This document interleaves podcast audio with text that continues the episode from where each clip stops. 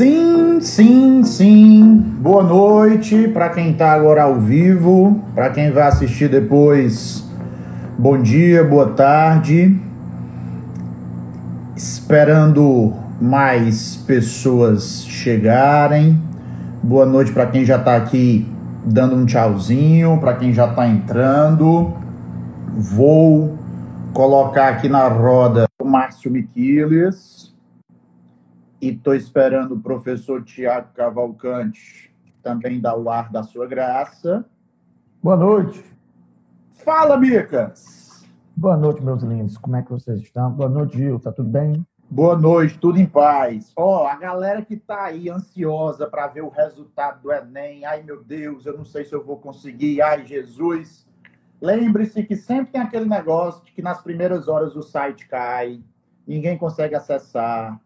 Então relaxe, vai acompanhando aqui a live da gente com um outro aparelho, vai tentando descobrir o resultado. E quem Na for hora. descobrindo o resultado e passando, já avisa aqui pra gente, pra gente já ir vai. dando os parabéns. Não só dando os parabéns, né? Já preparando os finais de semana de churrasco, né? Pra eu ir avisando os finais de semana. Então, churrasco aí. E se for vegano, a gente vai pro churrasco vegano do mesmo jeito. Oh, rapaz, olha que homem lindo que entrou. Eu fiquei Tiago Caval. Macho, tá dando para me ouvir? Tá dando para me ouvir? Eu não tô dando para ouvir não, mas estou ouvindo. Não tô dando para ouvir não, mas estou ouvindo. É, rapaz, deixa essas conotações. Minha, não cabe mais. No mundo do politicamente correto, isso não cabe mais. Macho, essa, essa, essa planta em cima da minha cabeça tá muito engraçada, tá? Mas tá parecendo o cabelo do Cebolinha. Aí, ó. Sim. Tá, tá. Eu pensei tá. que eu tinha os cabelos atrás, é, cara. O senhor tá sem, sem condições aí. Ei. Não, mas vai dar certo, vai dar certo. Coisa mais próxima do elogio que chamaram a gente. Corra linda. Foi. Corra. É, é porque corra. Corre logo, porque o negócio é, é sério. Olha, Daniel, tu é doido. Vamos que vamos, aqui no Instagram a gente tem. É rápido o negócio. É rápido. Gil, mas, não sei se você sabe, mas só para lhe orientar, tá? Que nós estamos aqui. Quando você, que é o administrador, apertar no botãozinho ao vivo, ele diz quantos minutos faltam. Então, daqui a uns 40 minutos, tu dá uma apertadinha, porque o tempo da gente, às vezes, é o tempo diferente da live do Instagram. Então, às vezes, está três minutos antes, dois minutos antes, só para a gente não cair. Tá bom? Fica com... Dá uma olhada nisso aí. Pronto. Então, boa noite a todos, boa noite, Tácito. Boa noite, Muita gente, muita gente apareceu aí. O João Pedro apareceu. É, é, é exatamente. Muitos coraçõezinhos. Calma. É exatamente isso que eu quero dizer para todos os nossos queridos que estão aqui acompanhando. A gente não vai conseguir ficar aqui mandando um oi, um tchau para todo mundo que foi entrando. Nesse momento, por exemplo, são mais de 70 pessoas. E se a gente ficar aqui dando oi, dando chão para todo mundo, a gente vai perder o tempo da live. E nós, a uma, temos sempre aquele compromisso bacana da densidade, de não ter gueguegué, de não ter quais quais quais. Então, hoje, hoje, nós temos aí um tema palpitante. E você que é nosso seguidor, que está acostumado com as nossas lives no YouTube, a gente resolveu testar hoje a live pelo Insta temos prós e contras, mas isso não vem ao caso agora. Mas é uma nova modalidade que a gente está testando. Então hoje vai ser por aqui. Mas depois a gente vai pegar essa, essa live de hoje e jogar lá no nosso canal do nosso YouTube. Bom, queridos, Márcio Miquiles, Thiago Cavalcante, eu acho que é importante a gente dizer para todos por que, que a gente escolheu esse tema hoje, né? Pode ser que alguém que esteja aqui conosco não esteja antenado, não esteja sabendo dos últimos acontecimentos, mas, Sim. fazendo um breve resumo, no, nos últimos dias para cá, nós tivemos dois fatos bem impactantes que reacenderam a discussão no Brasil sobre o nazismo e sobre aqueles que fazem algum tipo de apologia ao nazismo. Um podcast muito famoso chamado Flow, um dos seus membros, Monark, é, defendeu durante um podcast com a deputada Tabata Amaral e o deputado Kim Katagari a existência, a permissão de um partido nazista no Brasil. E hoje, foi hoje, eu acho, né? Me corrijam, foi hoje ou foi ontem, na Jovem Pan, um colunista chamado Adriles, se eu não me engano, é, fez um, um, gesto, uma saudação nazista, e tanto o monarca do Flow como o Adriles é, foram desligados dos seus respectivos veículos. O monarca não faz mais parte oficialmente do Flow, e o colunista da Jovem Pan foi demitido, segundo a empresa divulgou. Esses dois fatos reacenderam algumas discussões do tipo: mas realmente o que foi o nazismo? Por que, que o nazismo ou a apologia ao nazismo é crime no Brasil? E como eu disse no nosso vídeo de divulgação, o nosso objetivo hoje aqui não é analisar a fala do Monarque ou a fala do Adriles. Mas o nosso objetivo é, enquanto professores, jogarmos luz para aqueles que, porventura, não conheçam bem o que foi o nazismo, a sua origem, as suas consequências e as suas características. Então, essa é a nossa live de hoje. A gente não vai aqui entrar em polêmicas, a gente vai fazer o papel que a educação tem, que é elucidar quando, porventura, as pessoas falam sem saber do que, é que estão falando. Então, Márcio Miquiles, se eu não estiver muito enganado, eu acho que a nossa conversa, conversa começa com você, né? Sim. É, boa noite a todos, tá? Sempre bem-vindos aqui. Vocês estão aqui com uma plataforma que tem uma ferramenta de estudo. É, e a gente sempre está preocupado de trazer esses temas muito recorrentes da semana. Só para vocês terem noção, a nossa live já estava sendo preparada para falar sobre um outro tema, mas o que aconteceu nos traz a responsabilidade de mais uma vez entrarmos sobre esse conceito que tanto traz divergências de opinião por falta de um conhecimento maior sobre o tema. Inclusive comparações que não são válidas entre regimes de Estado.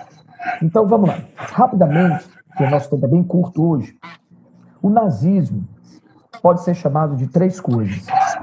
Ele é um Estado totalitário ele é o Estado nazista porque ele é representante unipartidário e o nome do partido é nazi, daí nazismo, como você também pode chamar de fascismo. O fascismo, Vicente. ele se enquadra. Tiago, eu acho que tem o Uau Tá que tá hoje? É, tem um fonezinho. É não, é não. É um retorno aí, é, um, é uma microfonia. O Vivaldi tá latindo, não. O Vivaldi é educado, rapaz. Acho que é um é, é um retorno. Não, tem um cachorro latindo aí, não sei onde é não. Agora só um detalhe. Não, só se, só se aqui embaixo do condomínio, mas o Vivaldi tá caladinho. Então, desculpa, Vivaldi. Micas, desculpa, desculpa te interromper. O professor Vicente Olsen já está aqui conosco. É o nosso convidado para hoje à noite. Vicente, quando meu filho solicitar a, a entrada, aí eu aceito você, tá? Então, por favor, solicite aí a, a participação, que aí eu aceito você. Vai, Mico. Pronto. Então é o seguinte, como eu estava explicando, eles têm três termos, os três termos são totalmente válidos. Termo um, fascismo. E aí o fascismo ele se encontrou na Espanha, Portugal, Itália, Alemanha e Argentina. Todos eles têm uma característica de ter um unipartidarismo. E aí eu posso chamá-lo pelo nome do Estado ou pelo nome do estadista. Por exemplo, na Argentina, peronismo. Tá? Na Espanha, franquismo. Em Portugal, salazarismo. Então, salazarismo, franquismo e peronismo, tá? Portugal, Espanha, Itália, eu uso o nome do estadista. Na Alemanha e na Itália, a gente dá o nome ao partido, porque o partido tudo controlava. Então, eu tenho o partido face na Itália e o partido nazi na Alemanha. Tanto a sigla nazi como a sigla face tem o mesmo significado na sua, no seu desmembramento. É o Partido Nacional Socialista dos Trabalhadores. O italiano, os trabalhadores alemães. Professor. Inclusive, inclusive, Micas, aproveitando aí só o teu gancho, né? Um dos argumentos. Olha aí, oh, homem lindo, Afe Maria. Boa noite. Professor, onde foi que você fez o curso para ser tão lindo desse tanto? Não, tam, não estamos te ouvindo. Estão ouvindo aí agora? Agora sim. Tá Porque eu tinha mutado aqui para não, não atrapalhar vocês aí, não atrapalhar a excelente explicação do Miqueles. Boa noite, pessoal. Desculpa aí o atraso, é que eu estava na correria aí. Seja bem-vindo, professor Vicente. Vocês que porventura não o conhecem, professor de História, professor que trabalha comigo com o Tiago, tanto no Cristos como no Master, e uma das melhores figuras dessa nova geração. Alguns, algumas semanas nós tivemos a, a honra de receber o professor Isaac, também da nova geração, e hoje a gente está aqui com o professor Vicente, que também vai bater bola conosco sobre a discussão de hoje. Vicente, obrigado por participar, seja bem-vindo. Antes de você entrar, a gente fez só uma introdução geral aqui do porquê do tema e o Miquel está explicando aqui as origens do nazismo, tá? Seja deixa, deixa eu só, deixa eu só concluir, concluir só aquela, aquela questão. Inclusive, um dos argumentos interessantes que essa galera revisionista é, tenta imputar ao nazismo, tentando colocar o nazismo no campo da esquerda, é exatamente a questão do nome.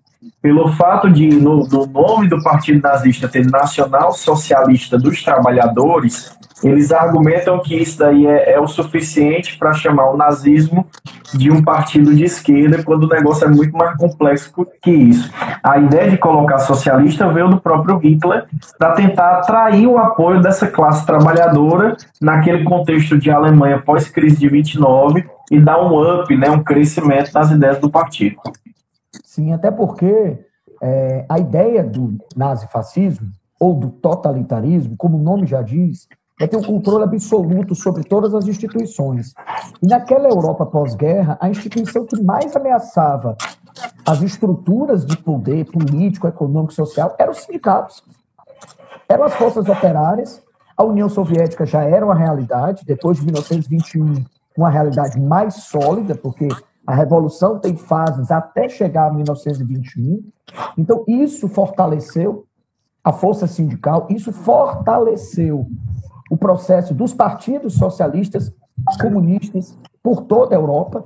E uma das formas de combater era trazer esse corpo de sindicatos para dentro dos partidos, para dentro do Estado.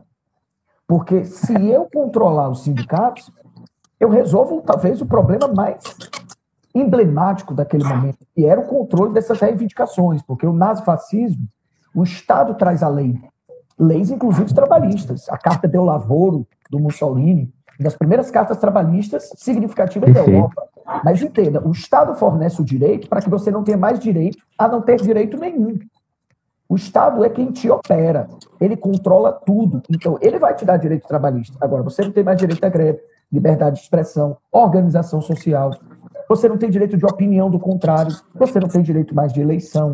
Não tem direito mais de partido, porque só tem um partido, só tem um pensamento. Inclusive, o grande slogan é um povo, uma bandeira, uma, uma nação. nação. Não há discordância, tá? Por favor, Vicente, na hora que quiser falar, porque aqui é debate. Tô só, Não, tô, tô só aprendendo. que história é essa? Tá? Mas eu acho, uh, só complementar rapidamente, Miqueles, e ao mesmo tempo agradecer o convite né, que vocês fizeram. É, e desculpas também por ter, eu, eu confesso que assim, live não é muito o meu forte, então eu não tinha ainda o know-how direitinho e tentei entrar aqui pelo notebook para ficar melhor, mas acabou que eu fui para o celular mesmo. O celular é mais prático, né, mais dinâmico o Instagram. Então agradecer o convite. E assim, só tenho a complementar aí a, o que vocês falam, né? Porque, claro, vocês que dão um show, eu vou só aqui atrapalhar, né? Um pouco. Mas é interessante essa confusão com a esquerda, né? essa questão da, da, cops, da, da cooptação aos trabalhadores, né? Porque, de fato, se a gente pega o fascismo italiano, a gente tem que lembrar que o Mussolini ele tinha sido antes de Partido Comunista, né? Então, aquela estratégia de se aproximar essas massas vai inspirar tanto o fascismo e por tabela o nazismo, já que o nazismo ele se inspira no fascismo. Essa questão da Carta del Lavoro ela é fundamental para a gente entender essa perspectiva corporativista, né, da, do, do, projeto que esses partidos totalitários tinham. A gente quer industrializar dentro de um, um fortalecimento do capitalismo nacional, não é um capitalismo liberal, a gente rejeita o liberalismo, mas a gente também rejeita o comunismo. Então vamos pegar essa estratégia comunista de cooptação das massas com o capitalismo que vai fortalecer a partir da burguesia, a partir do Estado é, e da burguesia nacional. E aí é interessante, então, porque ele vai ser aquilo que a gente chama, né? Uma terceira via. Ele rejeita a primeira via democrática liberal, rejeita aquela socialista, pega o que interessa em cada um dos lados, né? E vai acabar conquistando apoiadores, é sempre interessante a gente lembrar disso, né? Num momento ali de crise, de desespero, de falta de perspectiva. Inclusive, Vicente, eu, eu gostaria só de fazer uma fala bem rapidinha sobre essa questão dos apoiadores, porque às vezes a gente até comete essa pequena falha porque a gente não vê da forma como quem está nos ouvindo, né? Às vezes a gente, como professor, tem uma leitura e essa leitura faz com que a gente pense que o aluno sabe sobre certas coisas óbvias. Mas o nazismo, o fascismo, ele é literalmente fascinante. Porque a gente fica pensando que quem seguiu o nazismo era alienado. Calma, ei, calma. Ele é fascinante. Estabeleça aí a diretriz de onde é que ele é fascinante para você não ser cancelado. Não, o fascinante no sentido da admiração. Ele copiou intelectuais, ele copiou cientistas. As mentes mais brilhantes da Alemanha e da Itália, na sua grande maioria, apoiaram. Apoiaram.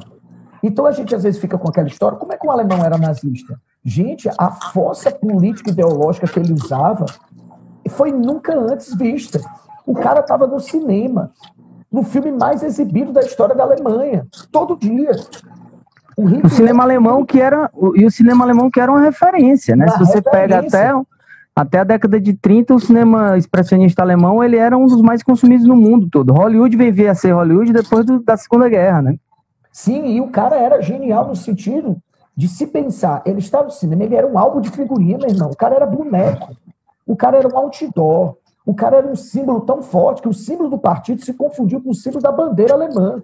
A gente vê mais imagens do partido nazista durante a existência do nazismo do que a própria bandeira da Alemanha. Se confundiram. O cara estava no esporte, manipulou os Jogos Olímpicos. A, Itália a tocha olímpica a vem daí, né?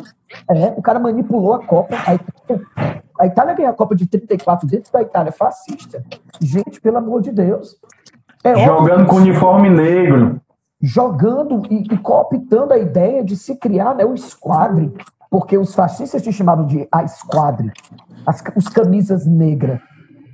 Então, toda essa cooptação, entenda, isso fascinou a mente das pessoas. As pessoas foram, foram levadas a admirar algo que não tinham completa noção do que estava acontecendo, e isso era ensinado na escola, isso era ensinado no cinema, no teatro, nos livros.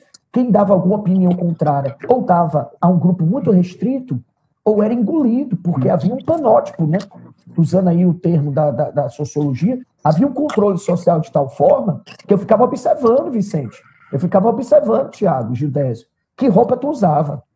Como é que tu se comportava diante de alguém que deveria ser perseguido? Se eu visse um judeu sendo humilhado, eles observavam se tu apoiava, porque se tu não apoia, tu também é o inimigo.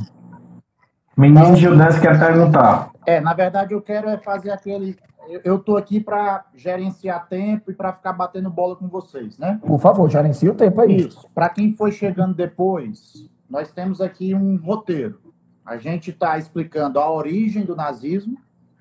Agora, a gente vai para as características do nazismo e depois nós vamos para as consequências. Então, Beleza. acho, acho que já fomos bem na questão que diz respeito à origem. Formação antes de eu... eu quero falar só um, eu quero falar só uma coisinha em relação à origem, rapidinho. Tá, só, só um minutinho.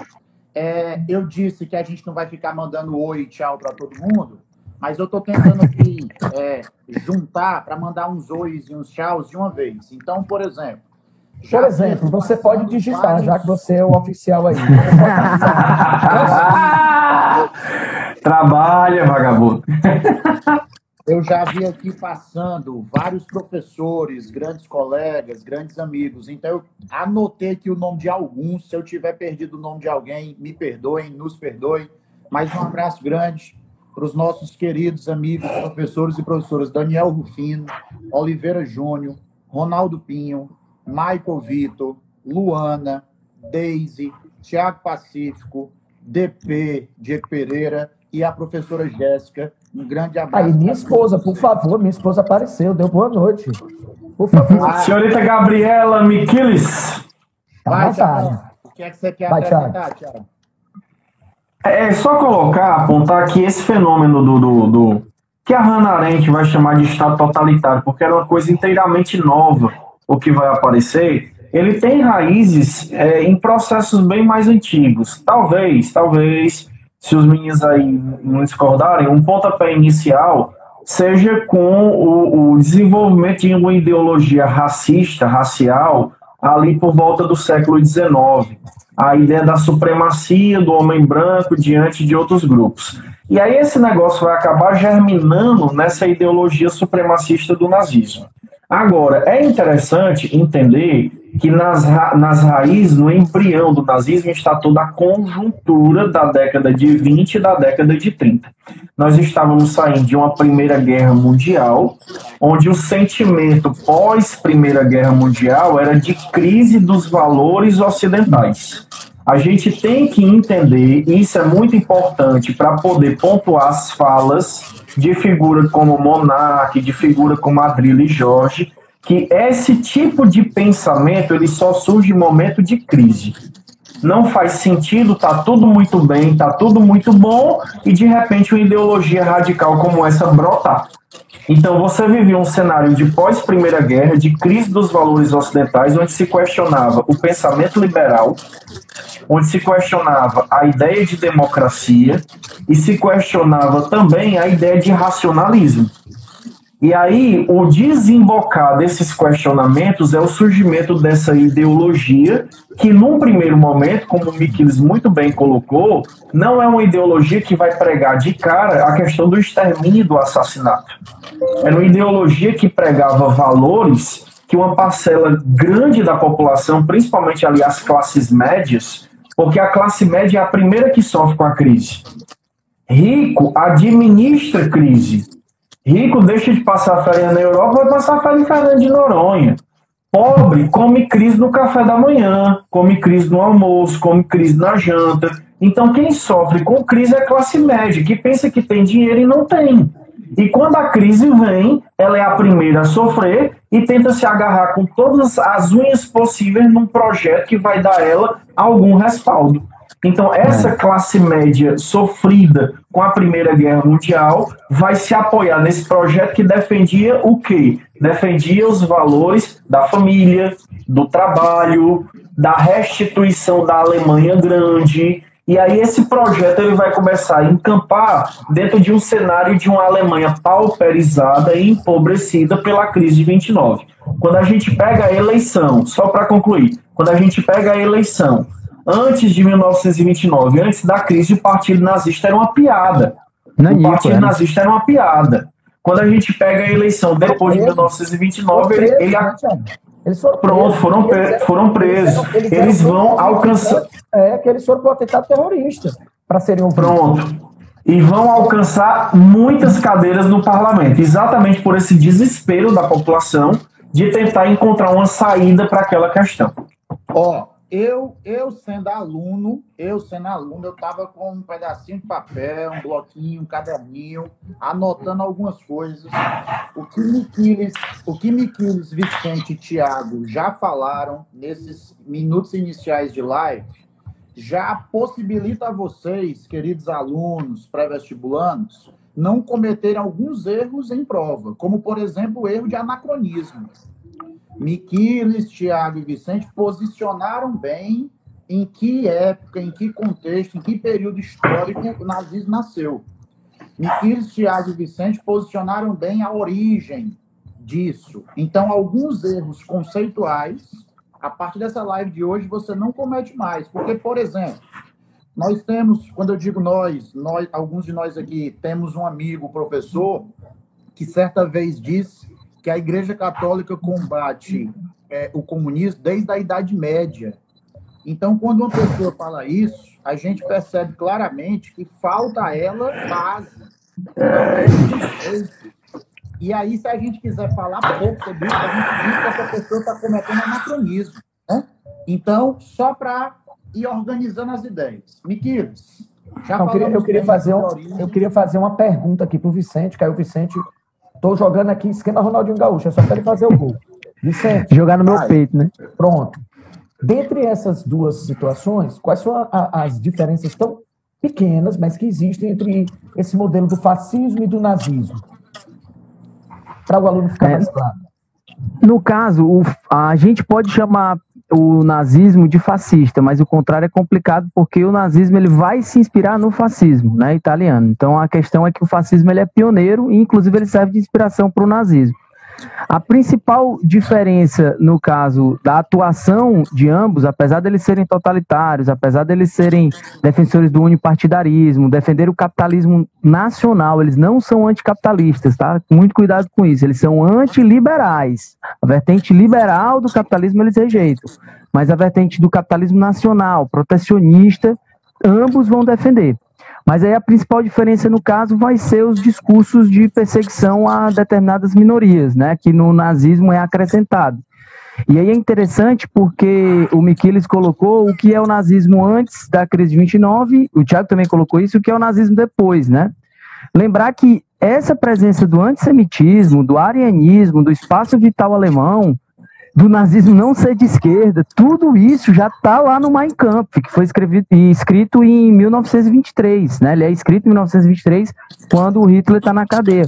Então é interessante porque ele vai pegar esse preconceito racial as ideias científicas da época, que hoje são pseudocientíficas, que alegavam que a superioridade do homem branco era uma máxima, era um fato já científico, a eugenia funcionava, e ele vai colocar isso como um projeto de Estado. Mas aí quem faz isso é o nazismo. No fascismo a gente não tem, pelo menos não ali nos anos 1920, essa discussão. Né? E aí é interessante porque a gente tem que ver como isso, e o Miquiles foi perfeito nisso, é, como a gente vai tendo essa, esse apoio crescendo a partir dos acontecimentos que vão ocorrendo ao longo do, da crise de 29, é, ao longo aí das eleições de 1933, né? Porque a, a, é a ideia sendo comprada, é a ideia sendo comprada, principalmente no período de desespero.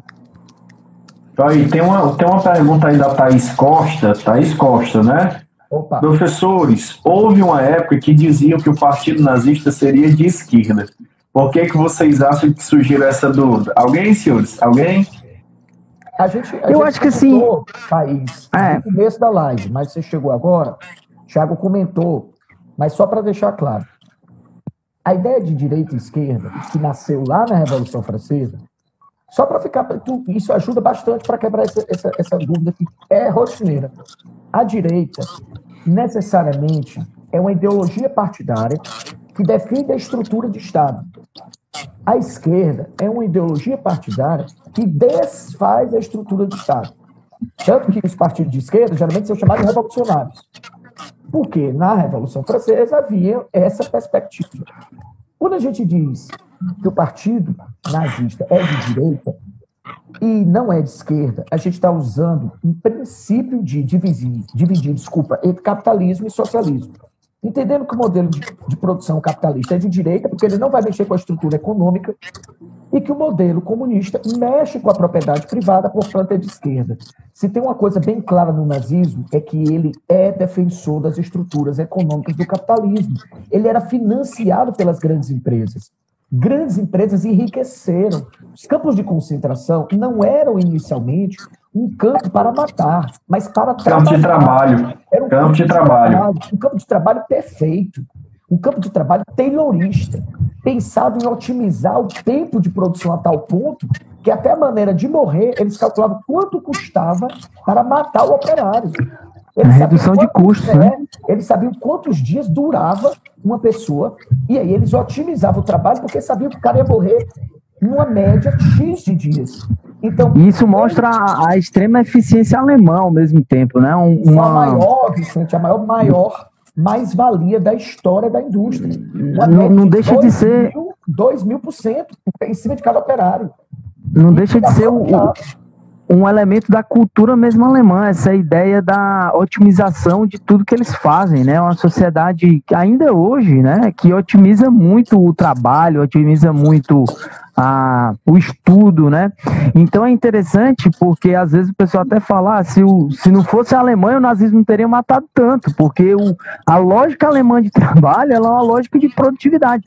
E tem um, alguns trechos do, do, do, do, Tribunal de Nuremberg, né, que, que a galera fala assim, pô, mas por que vocês matavam essas pessoas? Ele disse, ah, era um trabalho, né? Mandavam eu matar, a gente matava, né? Dentro de uma lógica mesmo de, cultural lógica, de que. Uma lógica financeira, porque para matar, a câmara de gás matava em menor custo do que uma arma de fogo.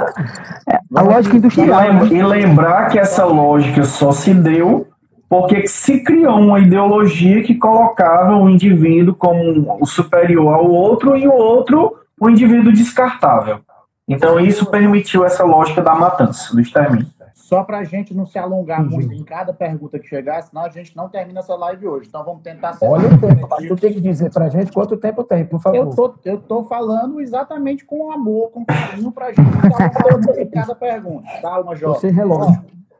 Eu já vou deixar aqui a pergunta da Sofia para vocês irem pensando aí. Um dos, um dos três vai responder já já. A, per... a Vicente vai responder. Não, estou aqui só convidado. Não, não é para responder agora, não, é para ir pensando. A Sofia perguntou se é verdade que o antissemitismo começou com Lutero. Guarda aí essa resposta para daqui a pouco. Eu vou responder ao soufflé de pera, que perguntou, ele escreveu assim: Nazismo hoje é considerado um crime, o que eu concordo. Graças a Deus, meu filho, você concorda. Mas gostaria de saber por que a Igreja Católica também não é considerada criminal, não a religião cristã, mas a instituição em si. Suflê de pera, meu querido. Você está incorrendo em um erro que eu, eu vi bastante de ontem para hoje, que é, por exemplo, quando as pessoas dizem é as pessoas criminalizam o nazismo, mas também não criminalizam o comunismo, que já matou mais pessoas, milhões e milhões de pessoas. 700 bilhões de seres humanos. Caso, 700 bilhões. As pessoas confundem, e nesse caso você, Suflê de Pera, também está confundindo a instituição, no caso da Igreja Católica, ou a ideologia, no caso do comunismo, com a prática exercida por algumas pessoas. Quem matou milhões de pessoas não foi o comunismo, mas foi o stalinismo. Porque se fosse o comunismo, em qualquer país do mundo onde ele tivesse sido adotado, milhões de pessoas também teriam sido assassinadas. Então, quando você pergunta por que, a Igreja Católica também não é criminalizada, você está fazendo uma confusão com um determinado período em que a Igreja foi mal gerenciada e acabou contribuindo para a morte de milhões de pessoas. Mas a gente não pode generalizar toda a tradição da Igreja Católica todo o seu tempo de existência por um determinado período histórico. Porque se assim fosse, nós estaríamos renegando, por exemplo, para falar apenas de um, Dom Helder Câmara, bispo da Igreja Católica, que lutou, Luiz Lochaider. que lutou anos e anos contra qualquer tipo de injustiça. Só para então, reforçar, Gil, o então, que tu está falando, o suflê? Isso, vai, complementa. Suflê. A ideologia nazista ela prega um discurso de ódio e de morte. Ela prega. Ela criou na sua essência já. A sua essência é de morte. Quem não concordar com um regime totalitário será punido, perseguido e morto. Se você pegar a essência do cristianismo, ele não prega esse discurso de morte. As pessoas é terem né? matado, né? as pessoas terem matado é uma falha humana. O que a gente está discutindo é o argumento ideológico que solidifica e justifica a morte. Infelizmente, o ser humano mata em nome da religião, em nome da cor da pele, em nome de do sistema, né? Em nome de blusa de time ele mata. Uma coisa tão louca, porque se o outro time não existir, o teu não ia jogar com ninguém. Então não tem como ter rivalidade se não existir o outro. Mas eu usar a blusa de outro time, eu posso morrer no meio da rua. Então, os motivos humanos de morte não são necessariamente uma ideologia. Eu não posso dizer, então, que o futebol mata. O que mata são os torcedores que associam a violência ao futebol. Porque a essência do futebol não é a morte, é o esporte. A essência da religião não é a morte. Mas a essência do nazismo é, sim, um discurso de morte e de perseguição. É. Tanto é que ele é criminalizado na maioria dos países. Ele é assustador. Não. E a gente não pode tratar como brincadeira, não. Porque ele é assustador mesmo. Isso. Vamos lá. 34 minutos e 40 de live, 34 minutos e 45 segundos. Não esqueci da pergunta da Sofia. Quero só mandar aqui um abraço rápido, rápido, para Catiúcia. Ela é uma humanoide fiel. Catiúcia, grande abraço para você. A Luana Já... também, sempre tá por aí. Luana tem que ter uma placa para Luana. Viu, Tiago? Diego Pereira postou aqui em algum momento que você já está com o rosto fininho e você está estourado, viu? Esquece, esquece. Eu li, eu li. Quero mandar um abraço, quero mandar um abraço aqui para o Rafael Amorim, que eu não sei quem é, mas que colocou aqui nos comentários.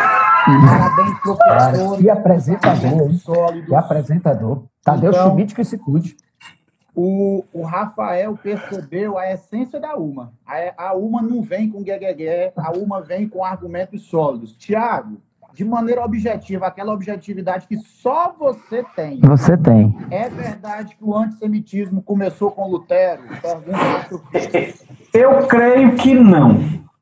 Na, na, minha forma de fazer essa leitura do antissemitismo, o antissemitismo é, é uma coisa muito antiga, é? Os judeus, eles têm uma característica de ser um povo que, na sua essência, já no começo, eles buscavam seu espaço, a sua terra prometida, e eles sempre tiveram dificuldade de, de, de se fixar num determinado território, sempre tiveram problemas com outras culturas. Então, é, quando eles são expulsos da terra deles pelos romanos, na diáspora, já é para mim, uma atitude antissemita. Eu não sei se eu posso usar o termo aí, mas que sempre houve perseguição de judeus em diversos momentos da história, sempre houve. Acho que uma das maiores, é. inclusive, é na peste negra, né? Que os judeus eles vão ser alvo dos pogroms, acusados, né? da... acusados de serem os transmissores da peste negra, etc, etc. E aí esses caras vão perambular pelo mundo todo. Agora, presta atenção. A questão interessante não é nem o antissemitismo em si, é quando é que essa visão mudou. E essa visão de perseguição dos judeus para, digamos assim, uma, uma, um combate à política antissemita vai se dar com o Holocausto, vai se dar com, com o nazismo. Até antes do Holocausto, até antes da Segunda Guerra, de uma forma geral, e aí eu bato muito nisso sala de aula, professor Miquelis e professor Vicente. Bater em judeu era uma coisa aceitável quase todo mundo fazia. Então, o que, que a Alemanha fez? Ela usou o discurso que todo mundo usava. Todo projeto político autoritário ou totalitário, ele precisa de um inimigo interno. Quem é o eterno inimigo interno do Brasil? O comunismo. Então, diversos projetos políticos usaram argumentos de combate ao comunismo para chegar ao poder. Lá na Europa, em alguns casos, eram os judeus. Judeus foram expulsos da Península Ibérica pelos reis católicos. Judeus foram perseguidos né? no, judeus foram perseguidos no leste europeu através dos chamados pogroms, né? E o Hitler utilizou isso. Rapaz, vamos aqui escolher quem para ser inimigo interno. Ah, já sei, o judeu. E aí começaram a bater nos caras, porque era uma coisa aceitável. Só que o que a máquina nazista fez, o, o fenômeno de extermínio em massa dessa população foi tão alarmante, foi tão chocante, que no pós-segunda guerra a perseguição aos judeus ou o antissemitismo se tornou algo impraticável. O rapazinho que foi demitido e o outro que foi demitido hoje, em diversos momentos, tiveram posturas incoerentes com, digamos assim, com a ética e com o que é o mais humano. Posturas que muitas vezes beiravam ou tangenciavam o racismo, a homofobia, a misoginia, só que eles mexeram num ponto que talvez eles não dimensionaram, que foi a questão do antissemitismo. A, a perseguição aos judeus e o que já aconteceu com esse, com esse grupo étnico é praticamente inaceitável que eles sofram algo desse tipo de novo. Pronto. É que queira que não, a comunidade judaica ela tem mais pressão, né? Ela tem muita pressão. Muito, muita muito forte. Muito importante que o Vicente falou. Deixa eu só pontuar uma coisa, de Vai, Miquelis é, quando a gente fala do antissemitismo, uhum. entender que o antissemitismo para o, nazismo não era necessariamente um antijudaísmo, mas antissemitismo para ele era perseguição aos povos que não tinham uma nação. Porque se eu exalto o ultranacionalismo, Ciganos, né? ele vai perseguir os povos sem nação. Então, por que, que a gente, e isso é importantíssimo ser dito agora, por que, que a gente não fala tanto da perseguição aos ciganos? Por que a gente não fala tanto da perseguição aos eslavos, né? evangélicos, né? aos eslavos? Testemunho de Jeová, macho. Testemunho de Jeová. Por que a gente não fala tanto da perseguição aos negros, aos grupos LGBTs, aos, profe aos professores contrários, aos pensadores contrários, ao movimento operário? Porque, gente, o que aconteceu com a comunidade judaica é que ela foi catalogada. Ela foi catalogada, ela foi fichada, ela foi perseguida desde a condição de ter um registro que obrigava ela a ter uma marca. Então, a gente não tem as mesmas documentações sobre a comunidade negra, eslava, cigana, mas eles foram perseguidos, eles foram violentados, mortos, usados. Foram vítimas do Holocausto também. Vítimas do Holocausto, foram usados como pesquisa científica. Pesquisa científica, cobaias humanas, levadas até a morte para pesquisas horrendas, inclusive de transplante de fetos, de um, de um, de um, de um, de um útero para outro útero, que coisa absurda. Então, por que a gente não fala tanto dos outros grupos? Porque os judeus tiveram uma documentação vasta. E aí eu tenho como, ao documentar, a memória sobre a comunidade judaica, ela é mais forte. E existem pessoas dentro da comunidade judaica que têm voz, o Steven Spielberg da vida, que faz questão de fazer obras grandiosas sobre o tema. O Até porque ele tem antecedentes judeus, né? Sim, ficou Vamos chateadíssimo com o fim da vida é bela porque achou que não é espaço para fazer piada sobre isso. Ele se retirou da cerimônia do Oscar. Isso. Vamos aqui. 41 minutos de live. Atenção. Vou falar atenção. menos, prometo. não, tá ótimo, pô. Que é isso? rapidinho aí, manda, manda um alô, um oi, um salve para Raquel, que escreveu aqui vários comentários elogiosos para você. Rachel, tamo Pronto. junto. Maravilha. Quero mandar um abraço aqui para o doutor Micael, nosso querido aluno Micael, lá do Cristo Jovita, que sempre foi Professor, tão, sempre foi tão aproveite para falar do nosso curso agora, a audiência está muito boa. Por favor, de, gente. Temos as ferramentas gratuitas e temos ferramentas... Isso, segura, segura a emoção. Tem que comprar a ração do cachorro do Thiago, né? Um abraço, dizendo, um abraço para o Micael, nosso hum. querido aluno que passou para a medicina, que sempre foi tão carinhoso conosco. Parabéns, e, Micael. Fera, fera, Micael. Participando da live. Então, Micael, um grande abraço para você. Olha só, Tiago é, falou sobre o nosso curso e era exatamente isso que eu ia falar. O Gabriel está pedindo, faz nossa... tempo o abraço dele aqui, apareceu aqui. Gabriel, um, forte um abraço, Gabriel. Um abraço. Obrigado pela presença. Abraço para todos. Agora, por favor, Miquiles e Tiago, não me atrapalhem na divulgação do nosso curso, por favor. Vai, Príncipe. Vai, Príncipe. Aproveitando as quase 70 pessoas que estão nesse momento nos acompanhando, nós da UMA, além do nosso trabalho voluntário, gratuito, que nós fazemos com tanto amor, semanalmente, ou no YouTube ou no Instagram, e Toda quarta, viu, no nosso Instagram, diariamente no nosso Instagram, é, postando conteúdo, postando coisa importante para o estudo de vocês, esse ano nós resolvemos lançar o nosso curso presencial em parceria com o curso Conceito, lá no curso Prime, que fica na rua Maria Tomásia, vizinho ao Shalom, fácil de todo mundo achar, tá? Então, Paralela quiser, a Santos Dumont.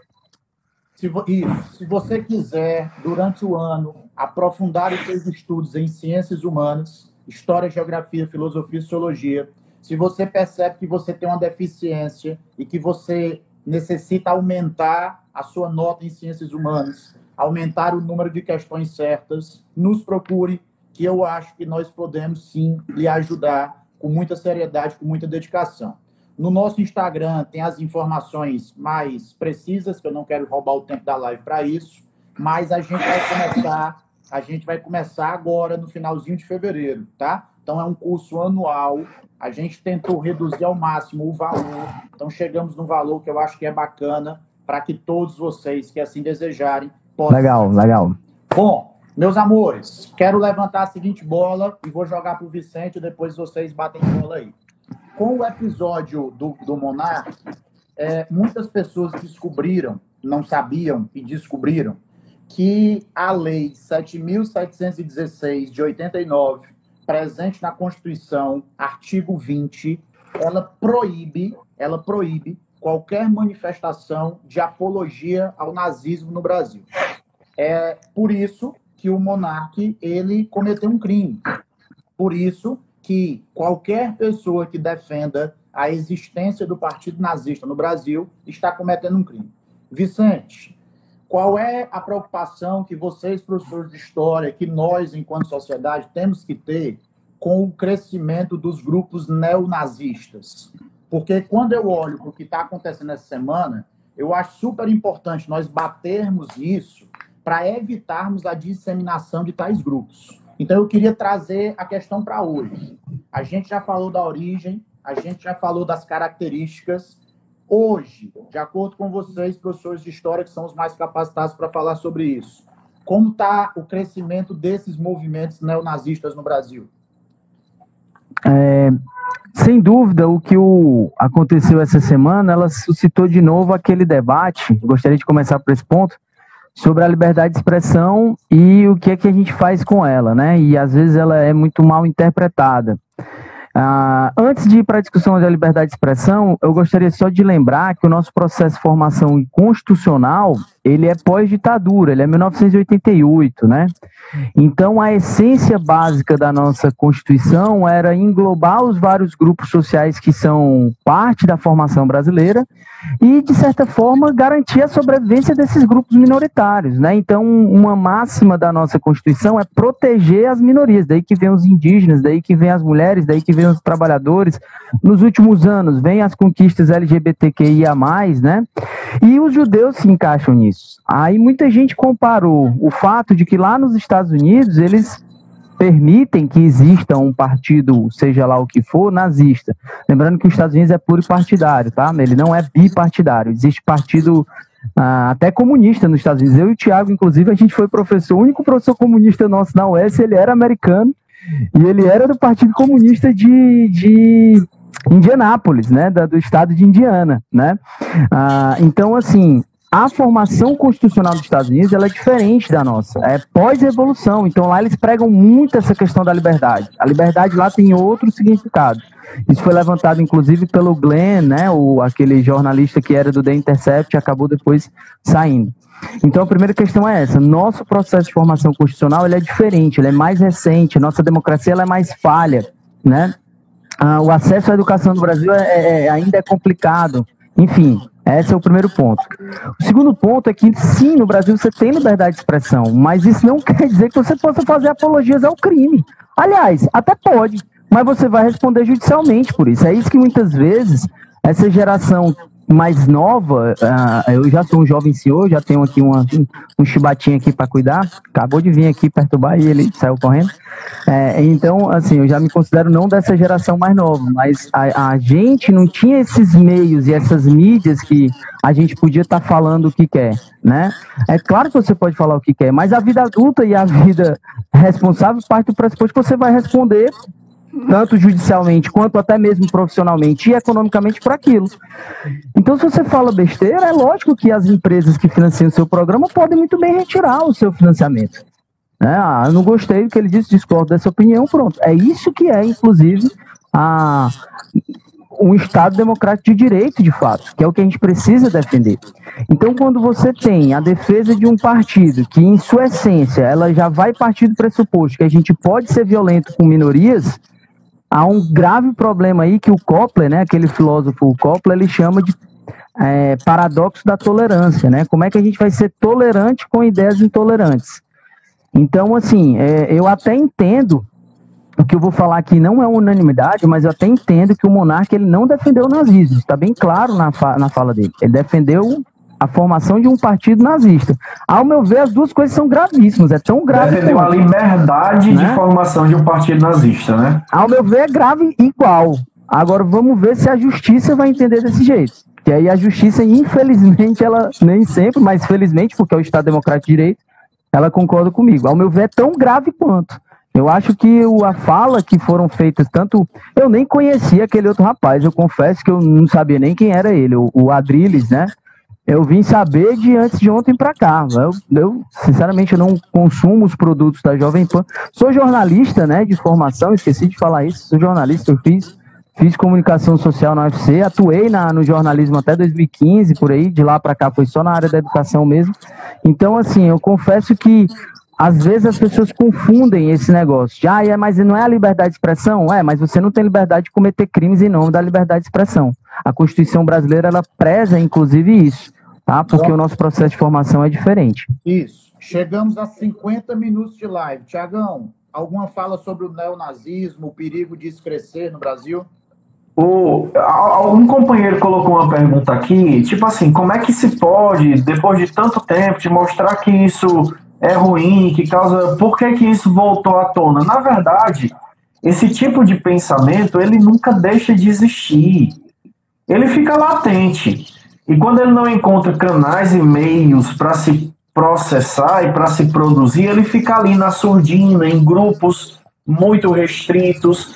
É necessário haver um ambiente, um ambiente de, de guerra cultural, como a gente está vivendo, um ambiente de crise de valores, um ambiente de revisionismos, essa tentativa de imputar por exemplo, o nazismo no campo da esquerda a partir de algumas leituras de alguns grupos específicos. É preciso esse ambiente para que uma pessoa se sinta à vontade num podcast de tamanha audiência de dizer algo desse tipo.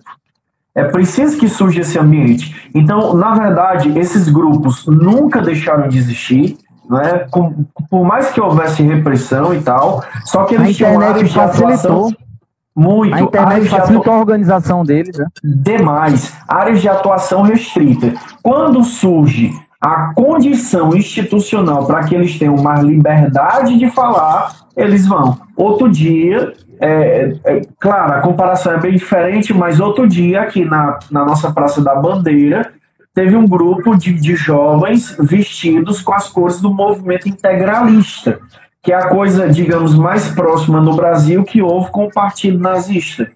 E houve um ambiente institucional que permitiu as pessoas se sentirem à vontade de colocar aquela farda, aquela ideologia e professar isso. Então é isso, é o ambiente, é criar as condições para que essa ideologia surja novamente. Vicente, querido, você tem sido aqui altamente elogiado aqui, tá? Tô acompanhando. Ô, cara, obrigado. Coisa boa. Obrigado mesmo, pessoal. Nós tínhamos certeza. De quem foi a ideia de trazer ele? De quem foi a ideia? De quem foi? De quem foi? Tiago Cavalcante. De quem, Thiago de quem foi eu? Ah, o culpado é o Thiago. o, o homem é bom, é rapaz. O homem é bom. Não, aqui, cara, sinceramente, eu me sinto muito muito lisonjeado e fico até receoso de, de, decepcionar aqui meus colegas, porque, pessoal, esses caras aqui, eles são referências nas suas respectivas áreas, não se enganem, tá? Ah, não falo isso aqui da boca para fora nem pra, até porque quem sou eu para estar, tá, né, dizendo assim, ó, o Thiago, o Miquiles e o Gil são fera, né, para não dizer aquela outra palavra, né? Então, assim, de fato, eu só me sinto muito lisonjeado mesmo. Obrigado, galera. Márcio Miquiles, nós estamos com 53 minutos de live. Vou você passar a palavra para você e você faz o que quiser com ela agora. Vai. Pelo amor de Deus. Gente, é, o Thiago falou, tem um nome muito importante, anote esse nome. Atenção, pessoal, atenção, Diego Pereira. Vou lhe dar um conceito para os alunos encherem o seu curso, que tem 8 milhões e 600 mil pessoas. Eita, próxima turma, próxima turma do Diego Pereira vai ser lá no Camp Nou. Não sei se vai caber. Não sei se vai caber.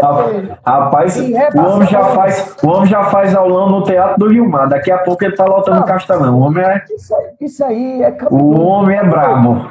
Se é, o Palmeiras é não for para o Mundial do, do clube, o Diego Pereira vai. Tá, que, que, que, tem quatro minutos de live. Olha, seguinte, o nome do termo técnico, científico, é guerra híbrida.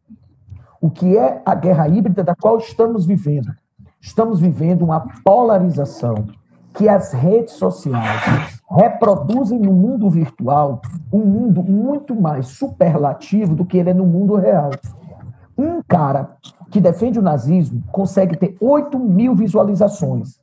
Mas se esse mesmo cara falar na rua, ele tem quatro visualizações. Ele tem quatro indivíduos ouvindo ele. Só que entenda, as redes sociais super valorizaram tudo. Um vídeo de dança no TikTok tem 650 mil. Nem a pessoa entende como é que ela fez. Um vídeo tão simples ter 650 mil pessoas. Aquele rapaz senegalês, ele faz assim. Excelente, o... adoro milhões, ele.